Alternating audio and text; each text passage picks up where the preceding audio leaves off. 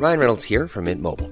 With the price of just about everything going up during inflation, we thought we'd bring our prices down.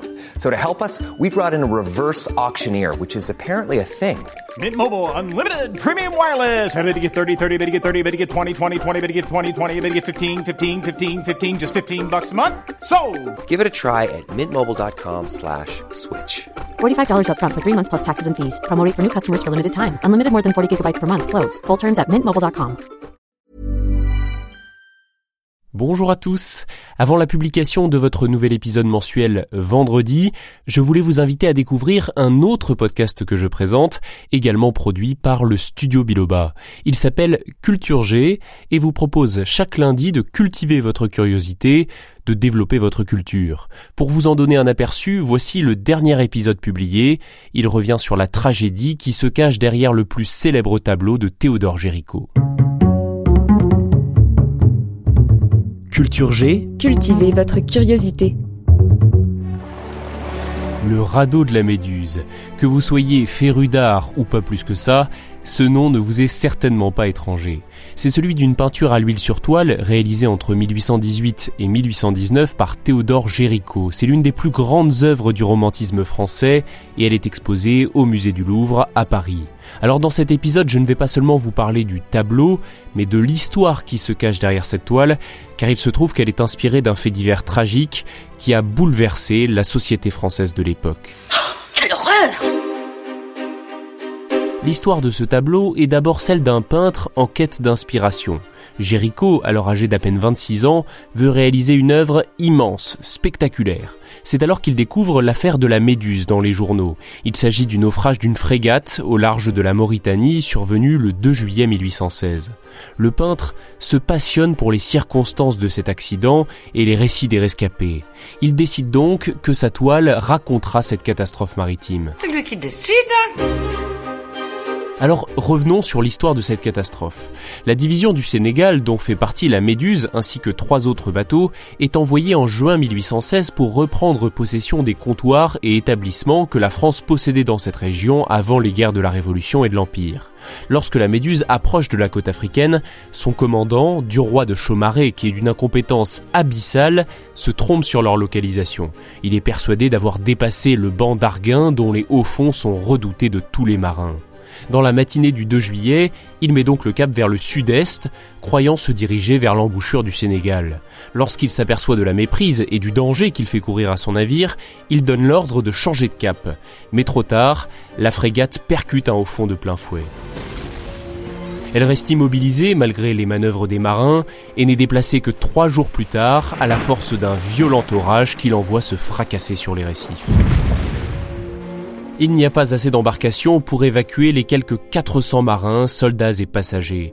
Les naufragés construisent donc un immense radeau en assemblant des bouts de massier et des planches avec d'énormes cordages. Les six autres embarcations devaient ensuite le remorquer pour rejoindre la terre ferme. Le problème, c'est qu'environ 150 personnes sont entassées sur le radeau. Cela en fait du monde, et cette foule est effrayée et agitée, tant et si bien que les cordages qui les relient au radeau se rompent ou sont volontairement coupés. Sur ce point, le mystère reste entier. Personne ne sait rien, personne n'a rien vu.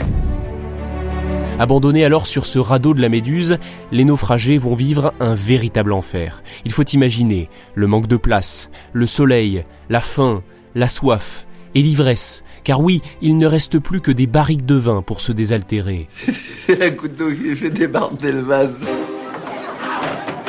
Tout cela entraîne des bagarres, puis des massacres et même des actes de cannibalisme. Le peintre Géricault immortalise le moment culminant de cette tragédie en peignant des rescapés sur un radeau étroit, des morts mis en lumière et des vivants accrochés à un espoir infime, symbolisé par la minuscule silhouette d'un navire au loin.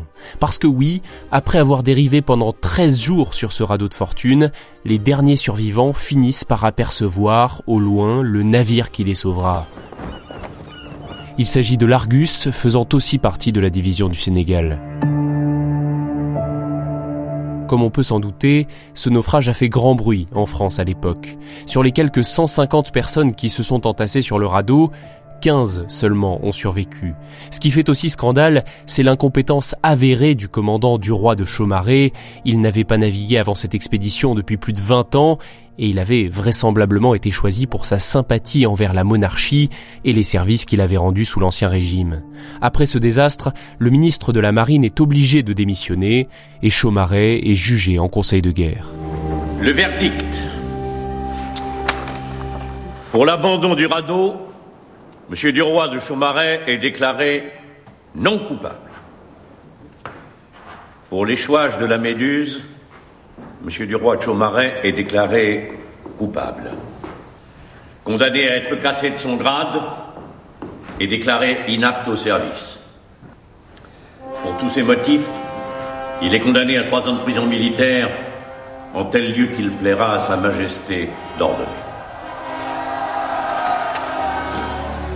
Géricault, de son côté, a fait des recherches approfondies sur ce drame avant de commencer à peindre. Il a rencontré et écouté notamment les récits de deux survivants, Alexandre Coréard, l'ingénieur géographe de la Méduse, et Henri Savigny, le chirurgien du bord.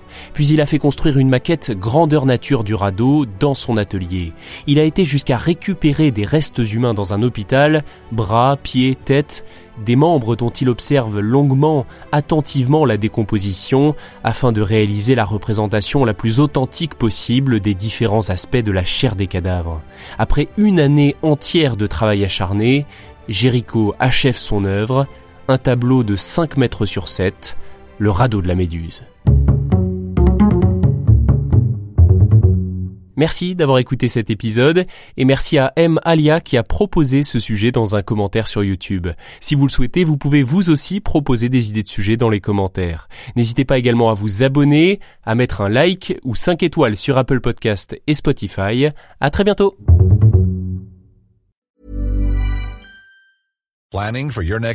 Elevate your travel style with Quince. Quince has all the jet-setting essentials you'll want for your next getaway, like European linen premium luggage options, buttery soft Italian leather bags, and so much more. And it's all priced at 50 to 80% less than similar brands. Plus, Quince only works with factories that use safe and ethical manufacturing practices. Pack your bags with high-quality essentials you'll be wearing for vacations to come with Quince. Go to quince.com slash trip for free shipping and 365-day returns.